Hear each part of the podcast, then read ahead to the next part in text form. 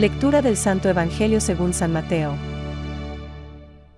La profesión de fe de Pedro.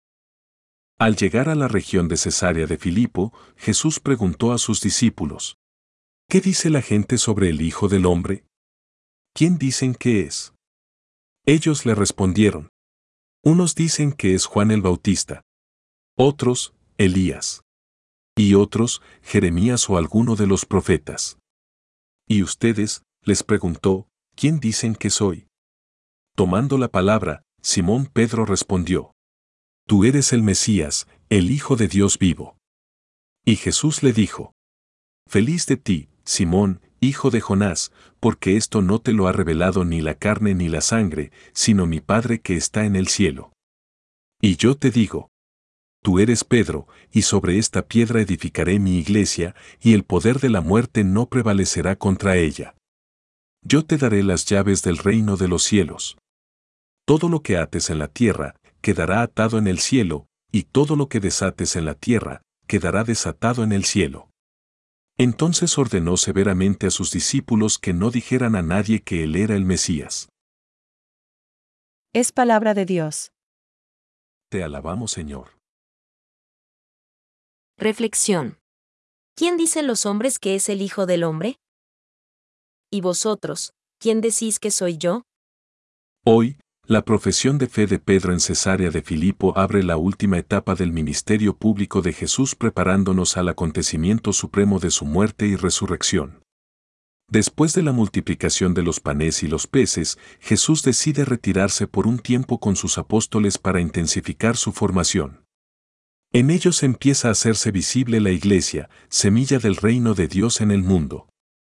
Hace dos domingos, al contemplar cómo Pedro andaba sobre las aguas y se hundía en ellas, escuchábamos la reprensión de Jesús.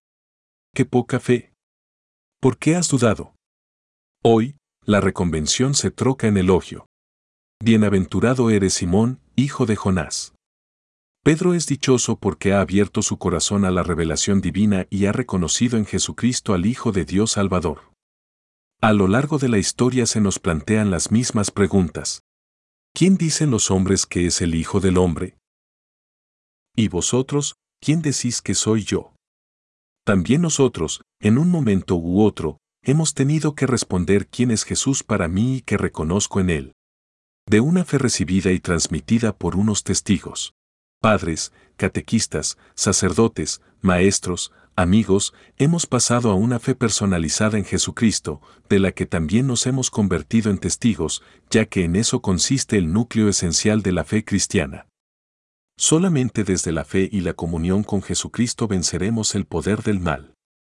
El reino de la muerte se manifiesta entre nosotros, nos causa sufrimiento y nos plantea muchos interrogantes. Sin embargo, también el reino de Dios se hace presente en medio de nosotros y desvela la esperanza. Y la Iglesia, sacramento del reino de Dios en el mundo, cimentada en la roca de la fe confesada por Pedro, nos hace nacer a la esperanza y a la alegría de la vida eterna. Mientras haya humanidad en el mundo, será preciso dar esperanza, y mientras sea preciso dar esperanza, será necesaria la misión de la Iglesia. Por eso, el poder del infierno no la derrotará, ya que Cristo, presente en su pueblo, así nos lo garantiza. Pensamientos para el Evangelio de hoy. El bienaventurado Pedro es el primero de los apóstoles, amador impetuoso de Cristo, de quien mereció escuchar. Y yo te digo que tú eres Pedro, y sobre esta piedra edificaré la fe que acabas de confesar. San Agustín. Cada uno de nosotros es una pequeña piedra, pero en las manos de Jesús se orienta a la construcción de la iglesia. Ella es comunidad de vida, hecha de muchísimas piedras, todas distintas, que forman un único edificio en el signo de la fraternidad y de la comunión. Francisco.